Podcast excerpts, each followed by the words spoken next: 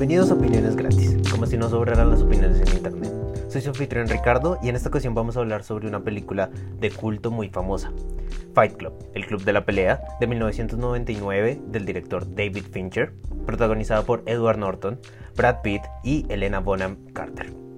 Hoy tenemos una invitada muy especial para hablar sobre esta película. Dana, ¿cómo está? Hola Ricardo, bien, muchísimas gracias por la invitación. Con gusto. Vamos a comenzar entonces. Vamos a dar un pequeño resumen antes de iniciar la, discusión. Em, para los que no han visto la película, les recomiendo que antes de escuchar este podcast la vean, eh, porque vamos a hablar de, muchos spoilers y esta película tiene spoilers que son eh, muy importantes, ¿no? Em, entonces, véanla si no la han visto y vuelven a este podcast. Eh, antes de iniciar, como decíamos, vamos a dar un pequeño, un pequeño resumen de la película. Entonces, yo lo construí, entonces me, me permito leerlo. La película comienza con el narrador en un edificio empresarial mirando a una ventana mientras alguien le está apuntando un arma en la cara. La película después retrocede en el tiempo y nos contextualizamos un poco con la vida del narrador. Sufre insomnio, lleva un trabajo típico de oficina y se ha vuelto adicto a los muebles de Ikea. Su médico decide no recetarle ningún somnífero y le recomienda ir a grupos de apoyo. Estando ahí, se da cuenta de que ser escuchado y ver el dolor de los otros le permite dormir en las noches. Así, decide ir a muchos más grupos de apoyo, convirtiéndose en una adicción. Pronto empieza a notar que una mujer llamada Marla también va a los grupos de apoyo por café y entretenimiento, y empiezan a hablar e interactuar mucho más. En el viaje de trabajo, en el avión volviendo a casa, conoce a Tyler Durden, un tipo que hace jabones y que le cuenta una curiosa historia sobre las instrucciones en caso de accidente en un avión.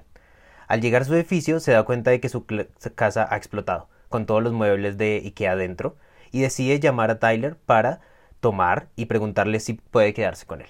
Tyler acepta y después de las cervezas le pregunta al narrador si puede golpearle en la cara. Dubitativo, él acepta y pronto los dos comienzan a pelear. Sintiéndose liberado después de la pelea, deciden repetirlo otro día, y esta vez hay otros que los están viendo, los cuales deciden unirse. Poco a poco se forma un club de la pelea en donde los hombres se reúnen cada noche a partirse la madre, siendo la primera y la segunda regla nunca hablar sobre el club.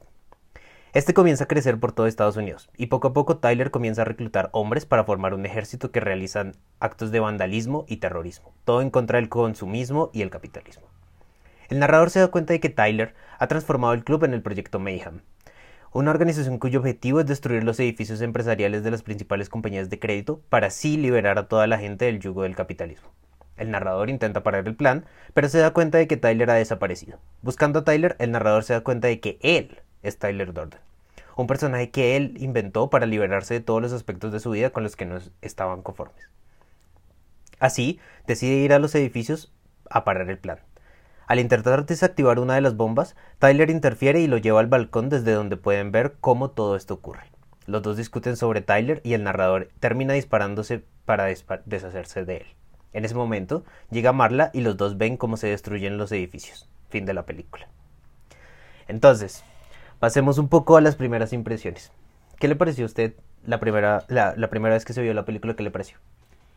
Eh, la verdad me sorprendió bastante por supuesto no es el, ese final es algo inesperado de la película lo logra bastante bien. Eh, debo aceptar que muchísimas cosas que pudieron haberme dado el indicio de que algo así iba a pasar mm, pasaron totalmente desapercibidas la primera vez que lo vi. Eh, sin embargo me gustó muchísimo por esa misma razón. Y a usted qué tal le pareció la primera vez que me la vi me pareció muy muy interesante. Eh, digamos que yo tampoco me esperaba ese giro del final de que el narrador termina siendo Tyler Durden, es decir, el personaje de Edward Norton termina siendo Brad Pitt. Em, y eso fue lo que en realidad me pareció más impresionante de la película. Digamos, la primera vez que me la vi no, no analicé mucho eh, todo lo de detrás de las críticas al consumismo y al capitalismo y todos los proyectos y todo lo que vamos a analizar ahora eh, pero en realidad me pareció muy bueno, o sea, como película, digamos que yo la comparé con ese tipo de películas que suceden en esa época en donde la, digamos, la parte argumental del final es como lo más importante. Por ejemplo, en Memento también es otra película, o otra de Christopher Nolan, El Gran Truco. Eh, todo eso, que, que, toda la película está de alguna manera construida para, para ese spoiler del final, ¿no? Entonces, a mí ese tipo de películas me gustaron en ese momento y, y pues todavía, todavía me gustan mucho. Eh, ¿Qué le parece ahora que se la volvió a ver para el podcast? Bueno, en especial, no solo esta vez, sino yo sé que así como yo, eh, usted la habrá visto unas cuantas veces más. Me ha pasado mucho, por ejemplo, que cuando la veo con alguien más, lo que, así como buena cosa que a uno le gusta, uno siempre está pendiente de las nuevas reacciones de la gente. Claro, sí. Cómo identifica esas cosas que a usted tanto le gustaron. Entonces, claro, cuando llega al final, usted dice, bueno, ¿qué estará pensando la otra persona? Y eh, digamos que para esta última vez que la vi, que fue para efectos de esta conversación, eh, la verdad es que uno como ya está un poco predispuesto y digamos sabe muchísimo más de lo que antes por supuesto no sabía, la forma de admirar como los pequeños detalles es, es mucho más profunda y le da muchísimo más sentido como a toda la película, la narración, la forma de contar la historia. Entonces eh, lo que hizo fue confirmar cuánto me gusta. ¿A usted qué tal le pareció esta vez? Esta vez ya, digamos, sabiendo el spoiler, lo que me gusta, y voy a compararlo al igual que usted, de la segunda vez en adelante que me la ha visto, ya cuando usted sabe el spoiler, eh, digamos que usted todas las pistas que le da la película le parecen aún más impresionantes, o sea, le parecen aún más increíbles que usted no se haya dado cuenta de ese spoiler cuando las pistas están ahí. O sea, por ejemplo, bueno, lo vamos a discutir a fondo, pero por ejemplo el hecho de que aparece en fotogramas o la interacción que tiene constantemente con Marla, en fin, digamos que hay muchas pistas que, que, a uno le dice, ah, sí, de pronto son la misma persona, pero, pero, o sea, yo, por ejemplo, la primera vez que me lo vi no tenía ni la menor idea. Y entonces esto permite, digamos, cuando uno ya no está concentrado en ese spoiler, digamos que permite analizar mucho mejor la película, permite analizar como las ideologías que hay de trasfondo y eso, eso me gustó para esta vez, obviamente, para el tema del podcast y por eso quise traerlo, quise traer esta película para el podcast y por supuesto usted como invitada. Eh, ¿Qué no le gustó? ¿Qué fue lo que menos le gustó de la película? Bueno, esa pregunta está difícil, porque de por sí es una de mis películas favoritas. Diría que hay algo de la actuación del personaje principal que no me gusta. Sin embargo, tampoco es algo algo tan decisivo para que yo dijera no me gusta ese aspecto de la película. Em, por supuesto no me gustó que fuera tan larga, sin embargo creo que era absolutamente necesario porque es una historia como dividida en demasiados, en, como en demasiadas historias que necesitan ser contadas. Em, la verdad es que me deja sin palabras con esta pregunta, pero usted, cuénteme usted que no le gustó de la película. Eh, no, a mí también se me hace muy difícil, es una película que me encanta. De pronto lo que no me gustó fue, em, digamos que parece que la película está como partida en dos. O sea, es muy difícil porque ya la película como tal es, está larga, pero a mí me parece que la película como que tiene como dos historias. Está, está, la historia está el club de la pelea y después como que se corta y de repente usted se da cuenta de que ya está en el proyecto Mayhem. Digamos, me hubiera gustado más desarrollo, obviamente hubiera hecho la película mucho más larga, pero me hubiera gustado mucho más el desarrollo de cómo se transforma el club de la pelea en términos prácticos en el proyecto Mayhem. Porque, por ejemplo, el narrador ya se despierta y ya se da cuenta de que ya todo está casi armado, ¿no? Entonces es, es, eso, eso no me gustó mucho, pero usted tiene razón en que la película es extremadamente compleja, nomás nosotros construyendo el, este resumen pues ya se nos hacía muy largo y, obviamente en el resumen quedaron un montón de detalles por fuera porque la historia da para un montón de historias distintas. Eh, ¿Qué fue lo que más le gustó? Eh, lo que más me gustó, pues diría que ese, ese final tan inesperado eh, es algo que me gusta muchísimo verlo en, una película y por eso esto fue realmente importante. Eh, pero me gustó muchísimo más el hecho de que usted todo el tiempo estás con el narrador, usted ve todo desde la perspectiva del narrador. Y creo que eso es lo que influye en lo que a usted no le gustó mucho, el, ese paso tan repentino del club de la pelea al proyecto Mayhem. Es eso mismo, eso es, lo estamos viendo desde la perspectiva de, él. Entonces, él lo vio así de fácil, de, así de rápido, así de instantáneo, de imprevisto. Y eso me gusta mucho. como que todo el tiempo estamos viendo desde esa perspectiva y por eso como que no, no cabe el momento de, de dudar si está pasando algo extraño o no. Entonces, y que por completo después le revelen toda la verdad y le hagan como toda esa, eh, como pasar otra vez por todos los momentos anteriores y hacer la reinterpretación de qué fue lo que en realidad pasó, eso me parece buenísimo, porque usted dice, uy, claro, ahora sí entiendo qué era lo que había pasado en tal cosa. Por ejemplo, en, el, en, en la escena específica donde empezó el club de la pelea, ¿no? Uno dice, uy, claro, pero a mí como no se me ocurrió pensar que el man se estaba cascando al mismo. Claro. Entonces, eso me parece fantástico en una película. Y debo decir que todas las, o sea, como las las referencias que hacen, en especial a, a nuestro tema tan del que iremos desarrollando, al tema del capitalismo y del consumismo, creo que hay referencias que a veces parecen muy sutiles, pero son realmente profundas, como el tema de los fotogramas o de lo que él hacía en, en el cine, eh, Tyler. Todo eso me parece muy chévere y demasiado que le aporta muchísimo a la producción. Sí, sí, definitivamente. Digamos, a mí, lo, a mí lo que más me gustó de la película fue principalmente el personaje de Tyler, porque es, digamos, es muy ambiguo, ¿no? Uno pensaría al principio, y de hecho creo que esa fue la impresión la primera vez que me la vi, uno pensaría al principio de que eh, es un personaje ideal, en el sentido de que usted, usted lo ve como un- una especie de rol a seguir en contra del sistema y que se revela y que, digamos, todo lo que la- las, las películas de ahora con la crítica al capitalismo, la crítica al consumismo, eh, intenta mostrar. Pero al mismo tiempo es un, es un personaje que, digamos, seguirlo también genera mucha controversia, que fue parte de la controversia que vamos a ver un poco en la discusión, la controversia alrededor de Tyler Durden, del personaje de Tyler Durden, si es alguien que la película quería vender como un mártir, un salvador, o si es casi un antihéroe, incluso un villano, ¿no? Entonces, a mí e- e- esa ambigüedad me gustó, junto con lo que usted dice, el tema de como esas pistas relacionadas con el spoiler, ¿no? O sea, eh, el hecho de que aparezca en fotogramas, eh, el hecho de que de, de alguna manera eh, la relación con Marla, o sea, todas las referencias al spoiler principal de que el personaje principal es Tyler Durden, también me gustó mucho cómo, cómo construye la película, o sea, de forma narrativa. Eh, listo. Entonces ahora vamos un poco ya con, con la discusión de fondo.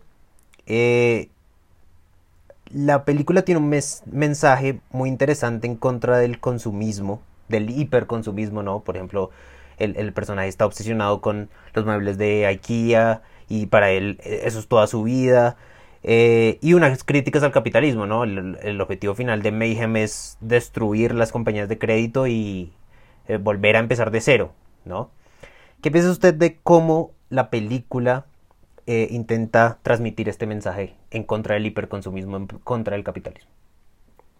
Pues me parece que es bastante radical y por eso mismo la crítica se hace interesante. El hecho de que a usted primero le muestren como la vida perfecta del, del tipo y entonces porque es perfecta según, según el estándar, ¿no? Entonces porque tiene muchos muebles, porque lo que gana lo invierte en cosas para él, no las necesita, por supuesto, pero es lo que todo el mundo tiene y es lo último que sale en las revistas, ¿no? Pero entonces ahí es donde empezamos a ver como el malestar, ¿no? Entonces que ahí se vuelve muy físico, ¿no? Porque no puede dormir. Eh, a pesar de que tiene todo, de que tiene un apartamento muy bien ubicado, el trabajo estándar, eh, lo más importante, tiene el dinero suficiente para gastarlo en las cosas que él quiere, o que aparentemente debe mostrar que tiene. Y de repente la, la forma de... Bueno, entonces ya el, el simple malestar se vuelve como demasiado incómodo, ¿no? Para él, porque no lo deja básicamente vivir. O sea, si, usted no puede dormir por tantos eh, días seguidos, es porque realmente hay un problema. Y debe encontrar una solución.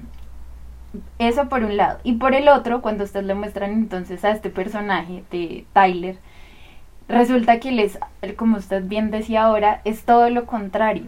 Y entonces él representa todo lo que va en contra de esas dos figuras, ¿no? Y entonces hay, hay una parte que me parece especialmente como significativa y, muy relevante, que es el tema de cómo hace él el jabón, ¿no? Porque entonces él se va a las, a las compañías de, de cirugías, de liposucciones y con la misma grasa humana que la gente desecha, pues resulta que también la pueden utilizar en otra cosa.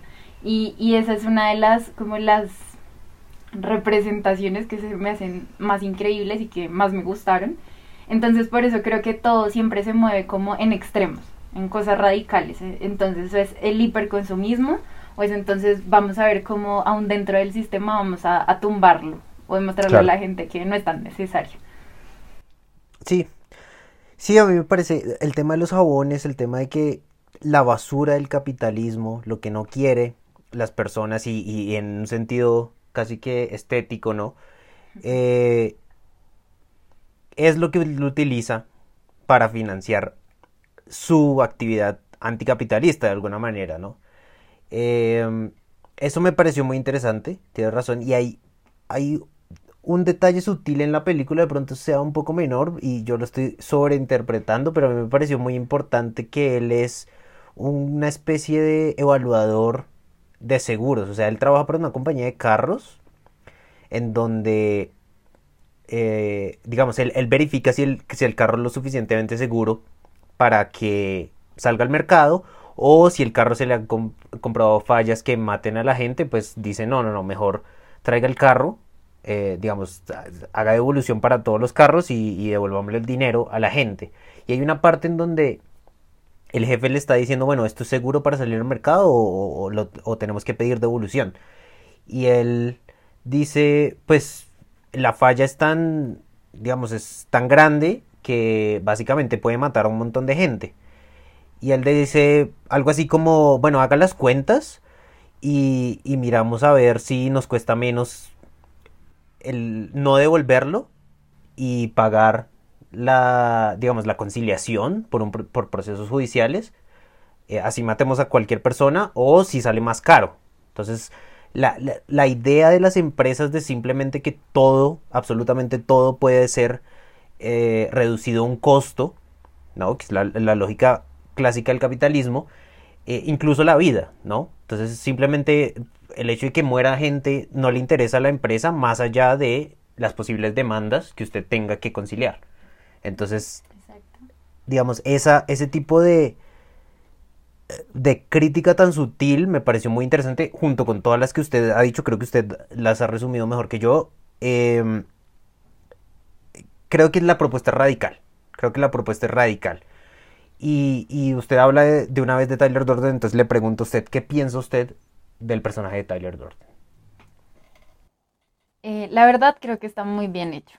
Eh, me parece un, como un personaje increíble, la verdad, pero aún así creo que por eso mismo me parece más increíble aún la forma en la que le representó en su, en su subconsciente, en su psique, el personaje principal, ¿no? Diríamos, no estoy muy segura de atribuirle esa figura de personaje principal. Eh, pero sí me parece bastante interesante y curioso por eso mismo, ¿no? Entonces, no sé si podría decir como es mi héroe, eh, lo, quiero seguir, eh, increíble todo lo que está haciendo, porque ya pasa por el, o sea, ya no tiene límites. No, importa lo que sea que tenga que hacer para cumplir ese fin que está haciendo, ¿no? Diríamos que el, capitalismo hace lo mismo en la sociedad, no importa eh, lo que tenga que, por encima de que tenga que pasar o realmente como los intereses personales ni nada, sino simplemente es cumplir determinado fin. Eso está haciendo él, pero por el otro lado.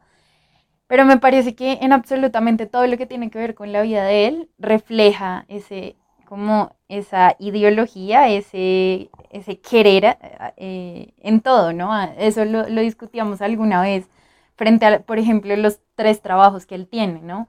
El tema de interferir dentro de las películas, que e, era como su mayor placer dentro del trabajo, ¿no? Eso pues refleja claramente como su, sus ganas de interrumpir y de sabotear, es la palabra. Eh, por otro lado, también siendo mesero, ¿no? Atendiendo a las personas más importantes y también saboteándolo de la misma forma. O sea, qué mejor forma de reflejar su personalidad que con esos trabajos. O sea, era la, adecuación perfecta. Entonces, me parece un personaje muy bien hecho. Eh, en eh, algo que también me parece importante es que es que nosotros como espectadores, no sé si en algún momento pensamos, ese man llegó en el momento perfecto en la vida del otro, ¿no? Entonces creo que eso es algo para que uno ya empiece a pensar, no en el spoiler, pero eso no lo piensa, es hasta después, ¿no? Hasta que ya lo sabe. Entonces, sí, eh, me parece muy, muy interesante. También me parece como bastante, eh, no sé, algo, algo muy curioso y es que a pesar de que ese, ese personaje fue creado por él mismo, me parece muy interesante cuando empieza a tener como su propia personalidad y hacer las cosas por él mismo, ¿no? Cuando lo empieza a dejar a él de lado. Claro.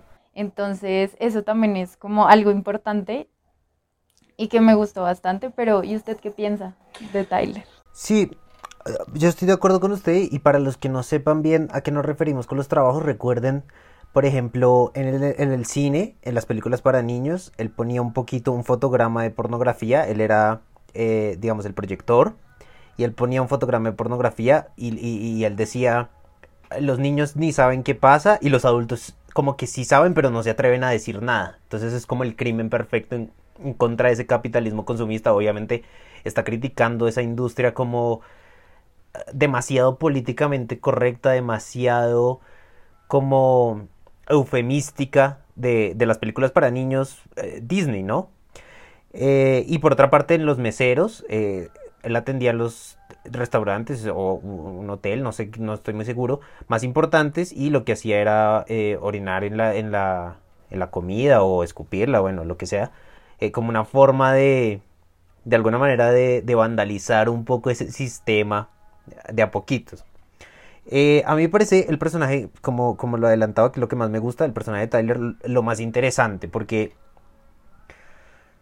está en esa ambigüedad de ser el héroe y ser el villano.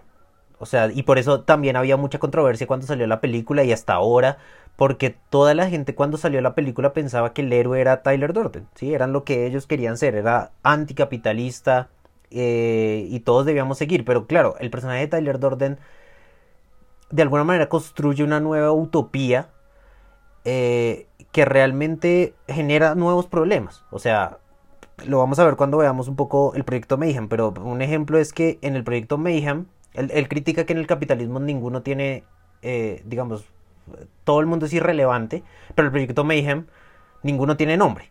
Entonces, como que él pasa de ser héroe a casi ser un villano eh, eh, eh, en ese sentido. Pero me parece muy, muy interesante la filosofía que hay detrás del personaje de Tyler Durden, ¿no? El, tema del nihilismo, el vitalismo, de, disfrutar lo que es verdaderamente, lo que verdaderamente está vivo, o sea, de que nada importa en el mundo material, sino solo el, mismo cuerpo, ¿no? Entonces por eso hay, hay, hay, una ocasión, en la primera vez que ellos salen a tomar, en donde el narrador le está contando a Tyler Durden, sí, es que perdí todo en mi apartamento, perdí eh, todos mis muebles de, de, IKEA. Y, el y eh, Tyler Durden le dice, bueno, pero hubiera sido peor que a usted le hubieran cortado las bolas.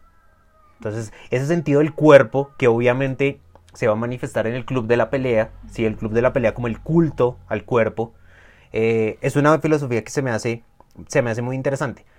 Em, digamos, ¿qué piensa usted, ya para pasar un tema específico de Tyler Durden y que, y, que se ve un poco en el Club de la Pelea y se ve un poco en Proyecto Mayhem. ¿Qué piensa usted del mensaje sobre la masculinidad? En, que, es, un mensaje fuerte en la película. Bueno, en realidad es, es bastante fuerte. Eh, y ahora, ahora que estamos teniendo esta conversación, pienso en algo que usted dijo hace poco. En, en, lo complejo que es que esté dividido como en esas dos partes, ¿no? Del club de la pelea y, y el proyecto Mayhem hay algo más, ¿no? Que nosotros estamos ah, eh, como enfocándonos entre mitad y final de la película, pero creo que algo muy relevante para este tema en específico fue la forma en la que él decidió controlar su, bueno, empezar a mirar qué hacía con su insomnio, ¿no? Cuando empezó a ir a los grupos de ayuda, todo esto, porque claro, esos grupos de ayuda, ver que las demás personas sufrían y ver cómo en ese círculo cerrado le permitía a usted tener un espacio para desahogarse, contar cómo se sentía y llorar, ¿no? Llorar que a través de la historia se ha vuelto algo como tan tan parte de lo sensible, digámoslo, me atrevo a decir, lo femenino, ¿no? Lo delicado. Y aún así, en ese ambiente él se sentía cómodo. y pudo dormir, ¿no? Entonces, eh, aquí pasamos es a todo lo contrario, a pesar de que eso fue como una medicina durante un buen tiempo, eh, tuvo sus inconvenientes, ya no lo fue, y entonces le tocó buscar que una nueva salida, ¿no? Pero esta nueva salida representaba todo lo contrario a eso, a pesar de que fue también una solución, representaba el lado absolutamente contrario. Entonces ya no era mostrar su lado sensible, abrirse y mucho más abrirse frente a la gente. No, aquí lo importante era como mostrar su fuerza, masculinidad y llevar al límite a su cuerpo. Porque, ¿no? Ese, ese, era el fin de la pelea, de una pelea misma, ¿no? Que cuando usted ya no aguantara, lo avisara. Pero, bueno, ¿qué pasaba? ¿Quiénes podían estar en las peleas? Solo hombres. Mm. Entonces, ahí es donde empieza siento yo que lo que pretende la película también es como mostrar como para el, personaje principal el hecho de, decir eh, estoy siendo hombre, imponiendo mi fuerza, siendo agresivo y de esa forma como desahogándome, es una forma de sobreponerlo a esa otra solución que él ya tenía, ¿no? Porque la otra solución fue frágil, ¿no? Llegó alguien más, se sintió intimidado y la dejó por completo. En cambio, ¿qué pasaba acá? que antes se nutría más, porque entre más la gente la conocía, más iba, más peleaban, más de todo. Y en que se terminó convirtiendo en algo muchísimo más grande. Pero era por eso mismo, porque es más fácil imponer la masculinidad, ¿no?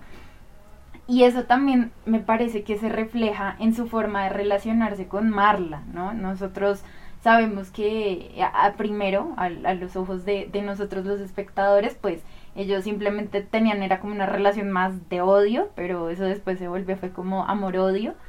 Y que finalmente eh, yo me puse a pensarlo mucho esta última vez que la vi, en que lo que tenía que ver con tener sexo con Marla, lo hacía Tyler, ¿cierto? Él ni por el carajo se involucraba ahí. Claro. Pero hubo algo en especial que yo vi, ¿no? Como, digamos, cuando ella dijo que tenía como una bola en un seno y que necesitaba que alguien la revisara, lo llamó a él y él fue quien fue a revisarla. ¿Por qué? Porque ese tipo de interacción entre un hombre y una mujer se vuelve más íntimo, se vuelve más sensible, no con esa relación de figura masculina fuerte que él veía en el otro, en, en Tyler.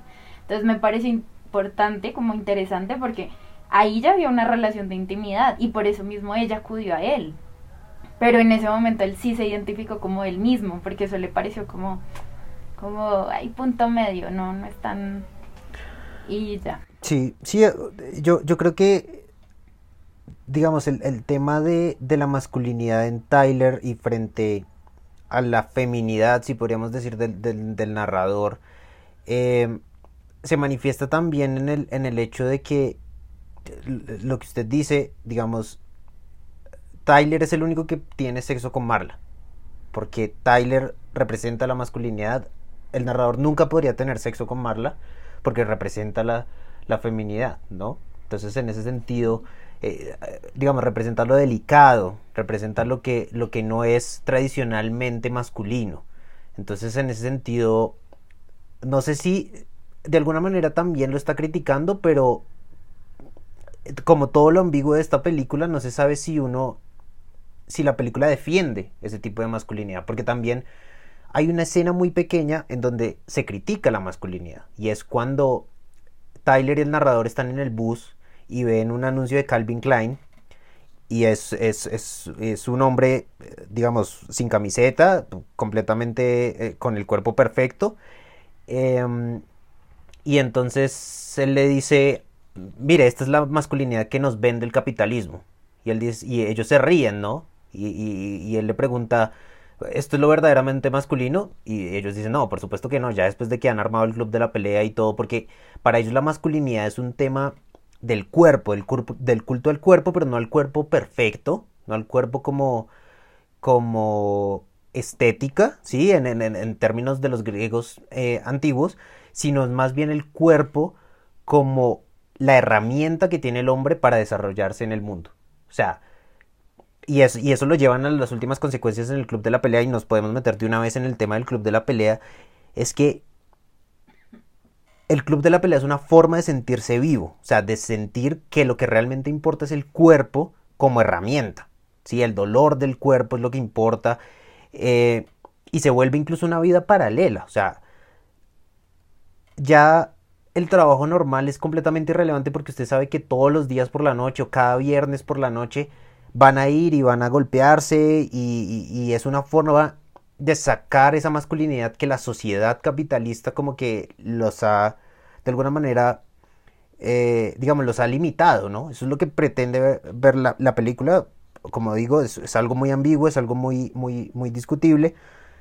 Y lo interesante es que el tema del club de la pelea se vuelve incluso a usted provocar extraños a que se vuelvan masculinos, o sea, provocar peleas en extraños. Entonces usted vaya y golpea a esta persona o, por ejemplo, eh, reguele agua con una manguera hasta que lo golpea a usted, porque esa es una forma de liberar al individuo, eh, específicamente al hombre, de todos los valores pasivos, íntimos, tradicionalmente femeninos, para sacar esa masculinidad del cuerpo como herramienta, el cuerpo que está ensangrentado, el cuerpo que está gastado, porque ha sido expuesto al mundo, ¿no? Entonces, a mí, a mí eso, eso se me hace eh, demasiado interesante. Ahora, no sé si la película quiere vender eso, como las ideas que usted debería tener. Eh, creo, y, y en esto me puedo equivocar, creo que el libro sí tenía esa idea de la masculinidad de ese tipo de masculinidad que debería reivindicarse frente a la masculinidad del consumismo, que es como un poco más eh, delicada, un poco más íntima. Em, pero la película es, yo creo que es mucho más ambigua y por eso me hace, se me hace mucho más interesante. O sea, los valores que saca eh, este tipo de películas no, no, se sabe establecer muy bien qué es lo que quiere dar la película. ¿O usted qué cree? ¿Cuáles son los valores que quiere defender la película? independientemente de sus personajes. Bueno, y algo más, antes de responder su pregunta, recuerdo mucho una la conversación que ellos tuvieron en un momento en la casa cuando Tyler está como en latina, que de hecho ahí vuelven a meterse en el tema de, de lo femenino y masculino, que están hablando de que los dos crecieron sin un padre y todo esto, porque vuelven a lo mismo, como será que nosotros necesitamos es a otra mujer en nuestra vida, que haga como el rol de madre. Exacto. Entonces, siento que eso hace aún más ambiguo que entonces, pero como así, si toda la película han estado intentando mostrarle a usted porque es importante sacar a relucir la masculinidad, esa, esa conversación se volvió un poco, tocó el punto sensible, ¿no? Como... Claro, sí, sí, es verdad. Entonces, bueno, y, frente a los valores, eh, es, es como un poco complicada, ¿no? Porque como la película tiene tanto, es, es tan compleja, tiene tan, tanto contenido, creo que todo el tiempo se mueven valores distintos, pero creo que como lo más importante, o al menos que para mí se volvió como muy relevante, fue así, fue lo que usted acabó de, de, de presentar frente al tema del cuerpo, ¿no? Entonces que realmente lo que usted tiene eh, físicamente, lo que usted adquiere, no es lo realmente importante, y me parecía importante el, lenguaje que él, usaba, por ejemplo, la forma en la que el, personaje, el narrador, se describía a sí mismo era con la cantidad de cosas que tenía, ¿no? Entonces yo soy un mueble, yo soy tal y tal cosa, pero cuando tuvo esta ruptura en su vida se empezó a ver de una forma diferente, entonces era él con su cuerpo y siendo el hombre que todos los sábados iba a pelear, ¿no? Entonces Mm, también me parece como que esa era la idea que transmitía y uno la ve mucho más clara en otros personajes. Por ejemplo, Bob. O sea, él en el grupo de ayuda era la persona que había tenido cáncer testicular, que le habían tenido que amputar sus testículos y que por el problema con su testosterona y hormonal, entonces le habían salido senos, ¿no? Y entonces eh, en eso se catalogaba él y en todo el, sufrimiento que había tenido que vivir a causa de eso, ¿no? Porque ese era el ambiente. Pero cuando Bob entra al otro lado, él es un hombre más, como cualquier otro, que lo que tiene que hacer es demostrar cuánto va a aguantar en la pelea. Sí, eso, eso nunca le había pensado y, a mí me parece extremadamente importante, sí. Entonces creo que eh, por eso para los hombres se vuelve importante, ¿no? Porque entonces ya usted no es el ser humano que hace parte de un grupo, que hace el otro era porque hacía parte de el ciudadano promedio que tiene un buen trabajo y muebles, eh, sino usted es el hombre que va a ir a pelear y ver hasta dónde llega, ¿sí? Entonces creo que mm, e-, ese valor de que usted, ese, eso que pretenden mostrarle a usted de, a la final también es como, como llamativo, ¿no? O sea, probablemente yo no diría que ahorita deberíamos armar un club de la pelea y y ver hasta dónde llegamos, pero sí es como la forma en la que muchas veces uno vive cuando piensa en vivir al límite, ¿no? Entonces como siente que tiene un poco más de sentido lo que hace frente a, a si estuviera encerrado en como en esas, llamémoslo así, zona de confort y en lo que está acostumbrado. Eh, y, y algo que igual siempre me va a parecer eh, muy interesante, es como ese nihilismo de Tyler, ¿no? Que siempre, entonces usted ni siquiera necesita tener su propia casa, ¿no? Se Claro. puede, puede llegar y vivir mientras tenga lo necesario para, para vivir, ¿no? O sea, para sus necesidades básicas. Entonces eso también me parecía como un buen reflejo y como aún, como usted puede encontrar medios para sostenerse, ¿no? Sí, porque no, no solo es necesario seguir como todo lo que la sociedad le impone para usted sentirse cómodo y bueno, creo que la crítica era bastante fuerte, ¿no? Como usted no puede ni siquiera dormir, no, no puede vivir consigo mismo si intenta satisfacer a la sociedad, pero mientras usted vive para usted mismo, como que usted vive feliz.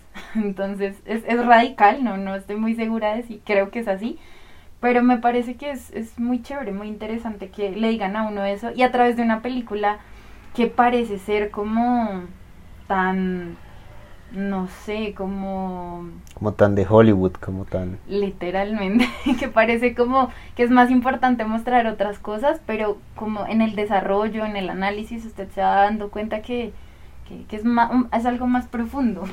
Sí, sí, sí, definitivamente. Y ahora usted habla de otras cosas de masculinidad y ahora me, me acuerdo antes de seguir con el tema que tenemos, el tema del personaje de, de Jared Leto, que es el personaje eh, que se vuelve un gran amigo de Tyler Durden y, y el narrador se siente como, como por fuera, ¿no? Como que lo han reemplazado eh, por el personaje de Jared Leto, que es un personaje, eh, digamos, estéticamente eh, muy, muy atractivo, exacto. Y entonces ellos se enfrentan en una ronda del, del club de la pelea y el narrador básicamente le destruye la cara, ¿no?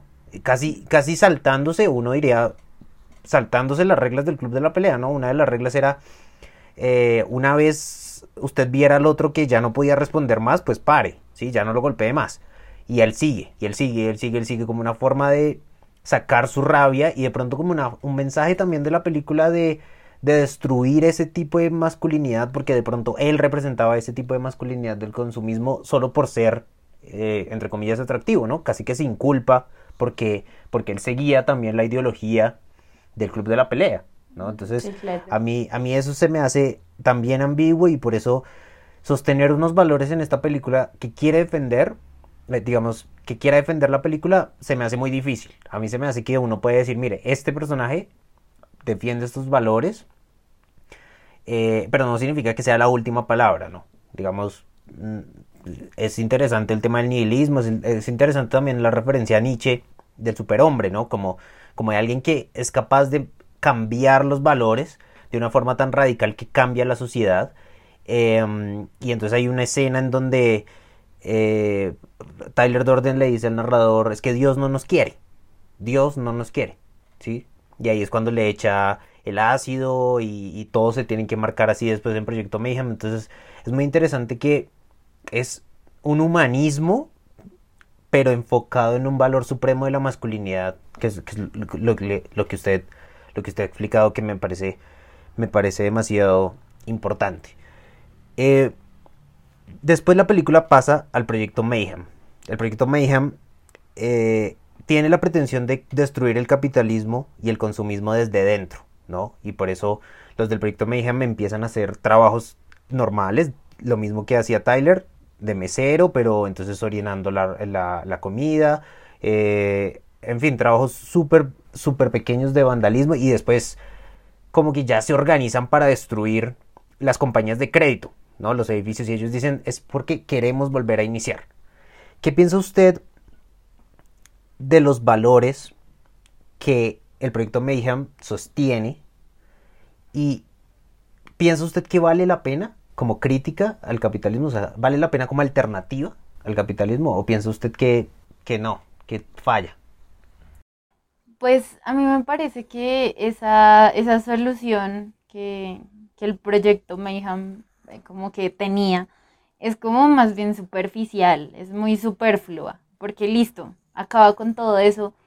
Pero la misma película nos muestra por qué, porque así usted acabe con algo, después lo tiene que reemplazar con algo más. Fue lo que les pasó exactamente a ellos. Eh, siempre estaba basado todo en lo que hacía, en ir en contra del capitalismo, ¿no? Pero entonces, ¿qué empezó a pasar? Que él empezó a formar su propio grupo, religión, como sea que vamos a llamarlo, en la que usted no importa como individuo, porque eso era lo primero, ¿no? Que usted básicamente se quedaba sin nombre apenas entraba. Y, y la, la, o sea, la transición era acabando con esas, esos, esos valores que tanto le habían dicho o el capitalismo le había mostrado que eran importantes, que lo, lo pensé ahorita cuando usted estaba hablando de Jared Leto y de tal, cuando todos empezaban a ser parte del, del proyecto Mayhem, ¿se acuerda que la forma de, eh, de intentar desecharlos era atacar alguna cualidad en especial? Como muy joven, muy rubio, muy tal. Sí, sí, sí. Entonces es como, si a usted eso le empieza a ofender, pues mejor váyase, ¿no? Hay que empezar por esa deconstrucción, llamémoslo, por ese proceso para que usted note porque usted como individuo no es relevante. Entonces ahí, por eso digo que es como demasiado superficial el hecho de creer que si usted acaba con algo, eh, ya tiene para empezar de cero y, y, va a ser algo mejor, ¿no? Eso, eso es lo que no sabemos, porque listo, ellos acabaron el fin era acabar con, el tema de las empresas de crédito. Pero usted cree que el, humano no es como tan hábil para volver a crear algún otro sistema, por ejemplo, para ayudar a las personas que necesitaban salir de esa crisis. O, me parece que eh, para la película es supremamente em, como visual la, la, solución, en especial porque e, ese, ese panorama y ese plano en donde están ellos viendo a través del vidrio, como que representa por completo la caída, ¿no? La, la caída del, del, capitalismo, vamos a llamarlo. Y con la canción de los Pixies, de Where is My Mind. La que tanto le gusta. La que tanto me gusta a mí, pero desde, desde, por la película, por supuesto, yo no conozco a los Pixies. Pero es una muy buena eh, como ambientación para el momento, ¿no? Y ellos dos cogidos de la mano, o sea, toda la cosa. Pero nosotros no sabemos qué pasa más allá. Por eso hasta ahí eh, el final fue un muy buen final. Eh, fue una buena conclusión de todo lo que venía pasando. Sí. Pero no me parece realmente una como una buena solución y, y eso lo, lo vimos, como le dije, como en la forma en la que se va desarrollando todo el proyecto, lo que ellos terminan siendo para el proyecto, y entonces hay, hay algo muy interesante que es cuando, él, él, cuando Bob muere y él empieza a decir, no, es que él es una persona y se llama Bob y tal, y como ellos están metidos en su idea y en lo que ahora son, por supuesto, si usted llega a decirle a alguien a destruirle el mundo así de rápido, no va a pasar. Entonces, ¿qué pasa? Que usted lo interpreta con base en lo que ya tiene. Entonces, ¿qué fue? Pues él no fue un individuo, pero cuando se muere, sí. ¿Por qué? Porque hizo algo dentro de la unidad que éramos nosotros, ¿no? Entonces, eso es, es, muy interesante. Sí, sí, como eh, que reemplaza un ídolo por otro, definitivamente. O sea, Exacto. reemplazaron el capitalismo y el consumo y, y, y, digamos, las posiciones materiales por lo que diga Tyler Durden. Entonces, por eso es tan interesante esa escena, justo esa escena de... Em, digamos, nadie tiene nombre en vida, eh, y, el personaje narrador dice, no, no, no, pero él era Bob, él era Bob, una vez se muere, él dice, él era Bob, ¿no? Como una forma de otra vez reivindicar el individuo y entonces, claro, como Tyler Dorden, en, ese momento es el narrador, uno no sabe, eh, pero los demás, todos los demás personajes saben que él es Tyler Dorden, por supuesto, eh, dice, ah, claro, tiene sentido, tiene sentido, usted no es nadie excepto cuando se muere y tenemos que como que darle un poco de respeto, ¿no? Al muerto. Y entonces por eso le devolvemos la individualidad. Es como una forma de volver a decir, mire, usted nos ha servido tanto que le devolvemos la individualidad. Pero usted tiene razón, o sea, como alternativa a los nuevos, eh, digamos, como una alternativa nueva a los valores, me parece que falla en lo mismo que, que quería lograr, ¿no? Que era reivindicar el individuo, reivindicar el cuerpo, reivindicar el hecho de que eso es lo que importa, porque al final usted se vuelve un peón más en el juego de, todo el nuevo sistema, ¿no? Que está intentando eh, hacer una revolución. Y, eso, digamos, tiene un trasfondo político muy, muy, muy, muy, muy, muy impresionante, porque así suele pasar, ¿no? Cuando hay una revolución, todo el mundo es completamente idealista, visionario, eh, es que lo vamos a lograr, vamos, y al final usted termina siendo eh, el nuevo sistema, ¿no? Y el sistema siempre le va a dar como ciertas limitaciones, siempre va a dejar algo por fuera del individuo, nunca va a ser ese ideario eh, vitalista, nietzscheano de reivindicar el devenir, reivindicar eh, lo que verdaderamente importa, ¿no? No la sociedad. Entonces, yo estoy de acuerdo con usted de que la alternativa al proyecto Mayhem parece ser fallido, ¿no? Pero para temas de las películas, estoy de acuerdo también, me parece, me parece muy, muy, muy, muy, muy interesante, la verdad. y creo que el mensaje es súper claro. Creo que a eso también usted se refería un poco con la película y es que como nosotros la estamos deconstruyendo parece que la película fuera extremadamente compleja. Y, en términos de historia, eh, sí tiene varios, varios puntos argumentales que son complejos, pero toda la filosofía que hay detrás yo creo que es en su mayoría sutil. ¿no? En, su mayoría no está explícito todo esto que estamos diciendo y creo que por eso es tan interesante. O sea, si usted quiere disfrutarla sin pensar en toda esta filosofía como a mí me pasó la primera vez que la vi, em, usted puede hacerlo y es una muy buena película. Pero si, también si usted quiere construirla como una película, como el Zeitgeist actual, eh, creo que también le sirve mucho, ¿no? Le sirve mucho, en especial porque el Zeitgeist actual eh, por ejemplo, con nuevas películas como, como Parasite y Joker, que también son unas críticas al capitalismo y al consumismo desde otra óptica, por supuesto, pero, pero también me parece, me parece importante. ¿Algo más que quiera agregar acerca de, de esta película? Si quiere hablar un poco de la música, quiere hablar. Eh, pues no me queda más que decir que hay, hay algo que de lo que nosotros no hablamos, pero me, me parece como algo interesante, ¿no? Es que como a la final todo se... hay que reducirlo un poco, ¿no? Es como es tan complejo todo lo que viene detrás. Es... Eh, ¿Usted por qué cree? O porque a mí me pareció algo importante, como que porque el, el, el narrador, el personaje se sentía tan incómodo con ver que alguien más había llegado como a ese lugar que era como para él su como su zona de alivio para poder dormir y todo esto, porque pues a la larga solo era una persona más en cualquier otro grupo y nadie más lo notaba. Sí, es, es difícil decirlo porque la película no es, no es explícita frente al hecho de que después de que llega Marla, eh, el personaje principal ya no puede dormir otra vez. O sea, como que queda al descubierto otra vez de, de, su mundo. Queda como, como, como una persona más, como un perdedor. O sea, creo que lo que la película intentaba vender en ese momento, y de pronto usted opina distinto, es que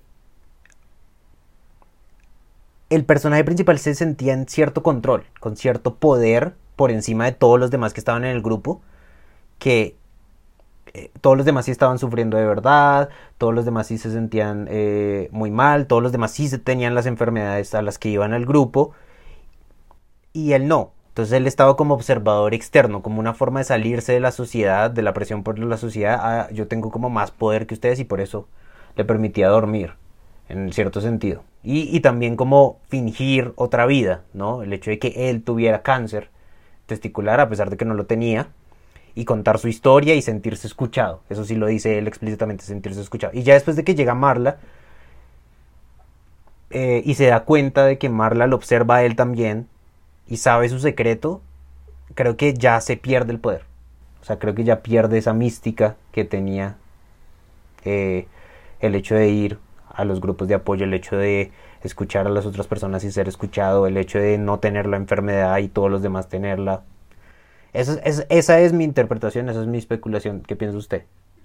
Eh, pues creo que estoy de acuerdo en ciertas cosas con usted, pero yo creo que le incomodó tanto fue porque se vio reflejado en ella, en un impostor más que está ahí. Y yo no lo veía tanto como una relación de poder con los otros, sino era como el ambiente seguro, ¿no? Del que mucho se habla últimamente. Como donde yo puedo sentirme bien, donde yo puedo llorar sin que nadie me juzgue, ¿no? Entonces que eso es muy diferente a los estándares que usted tiene que tener frente a la sociedad, ¿no? O sea, claro. usted tiene que ser fuerte, usted no puede decir que la queja no puede llorar, por supuesto. Pero entonces al ver que hay alguien más que no es como ella y que es mucho más evidente, ¿no? Porque pues una mujer no tiene cáncer testicular, por ejemplo. Claro, exacto, pero a pesar de eso va.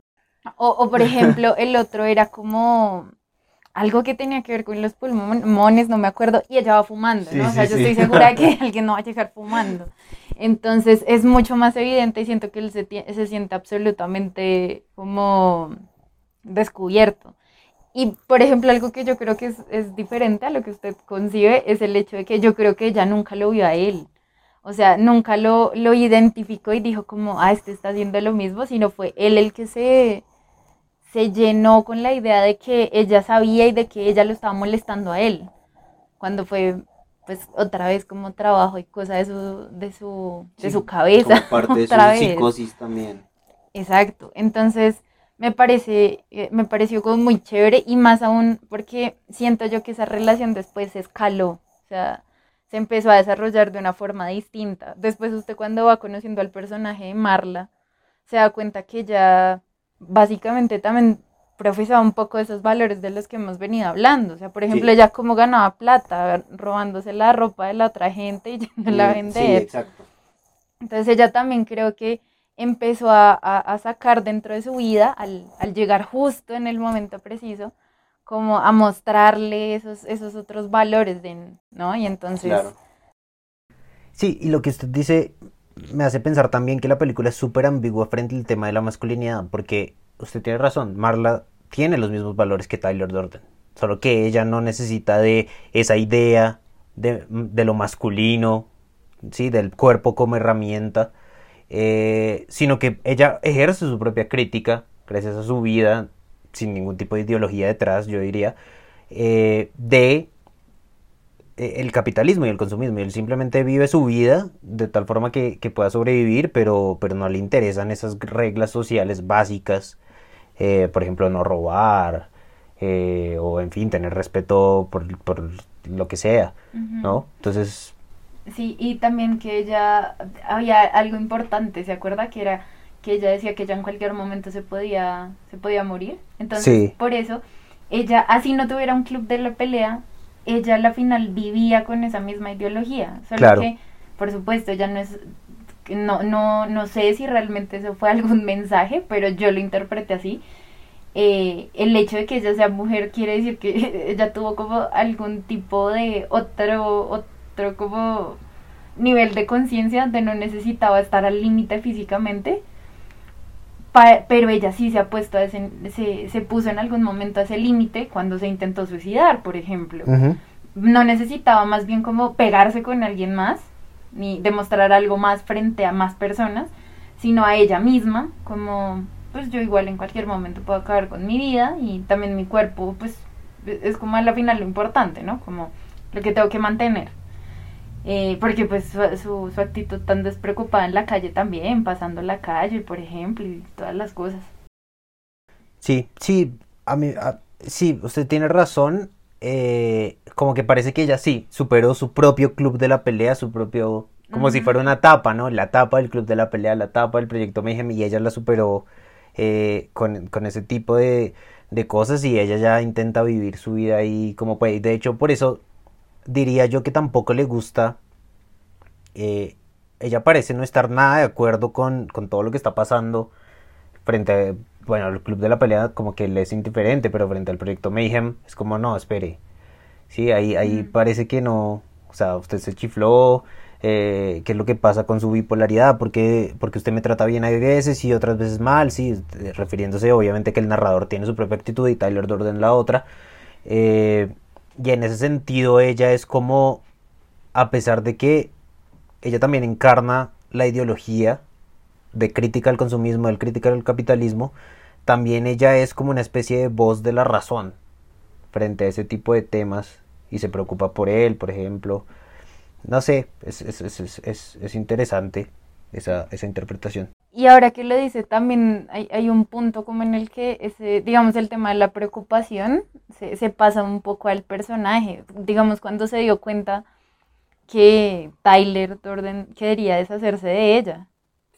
Sí. Entonces empieza un poco, es que esa es la cuestión, que cuando él se relaciona con un personaje más, como por ejemplo en este caso una mujer, ¿no? Que eso se vuelve como medio relevante en la película, él se comporta de una forma distinta, o sea, distinta y las cosas importantes, llamémoslo así, como que empiezan a volverse un poco más difusas, que entonces es, es complicado, ¿no? Porque lo importante es mantener el proyecto y ella sabe demasiado o le importa a ella como ser humano.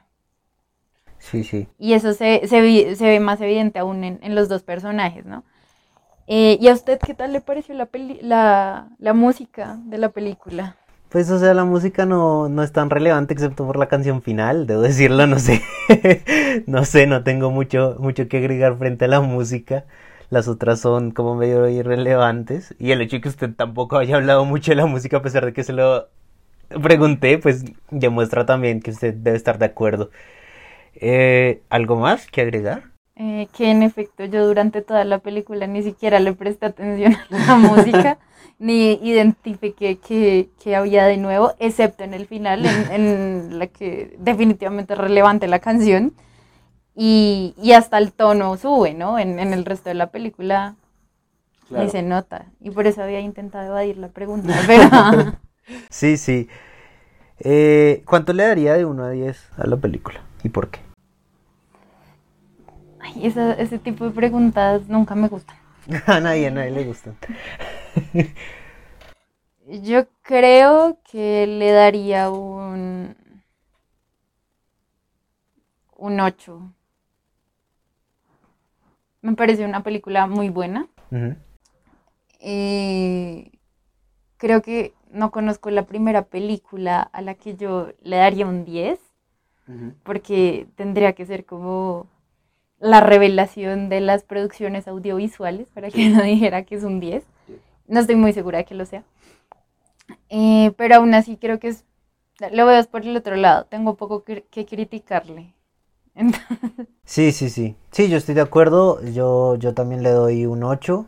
Eh, es una película muy buena, recomendadísima. Para que, pues si ustedes quisieron spoilearse la película sin verla, eh, la vean. Eh, y para los que la vieron, otra vez véansela. me gusta mucho la forma en que cuenta la historia. O sea, y me gusta mucho las temáticas que hay detrás. Me gusta mucho que la filosofía que hay detrás no está tan explícita, sino que logra, da para, para lecturas eh, tan ambiguas, tan, tan problemáticas también hay veces. le doy también, también un 8. Y aparte los diálogos, ¿no? O sea, a pesar de tener toda esta complejidad, los diálogos son absolutamente sencillos, simples, y eso hace que sea mucho más llamativa la película. O sea, cualquiera la podría ver y la podría disfrutar y, ya está bien. Sí, sí, muy bien. Bueno, esta fue nuestra opinión gratis sobre el Club de la Pelea. Eh, espero les haya gustado. Muchísimas gracias, Dana, por estar en este podcast, en este episodio que es de una película que nos gusta mucho y que hemos discutido muchísimas veces, que hemos reflejado muchas cosas también. Y, y espero verla en otros podcasts también. De pronto no de otra película, sino de algún otro tema que le, que le interese. Eh, claro que sí, igual muchísimas gracias por la invitación, en especial por eso, porque es una película realmente relevante como para nosotros. Entonces, muchísimas gracias y por supuesto, cuando usted me invite, ahí estaré. bueno, muchas gracias a todos por escuchar y nos vemos el próximo viernes. Que estén muy bien. Hasta luego.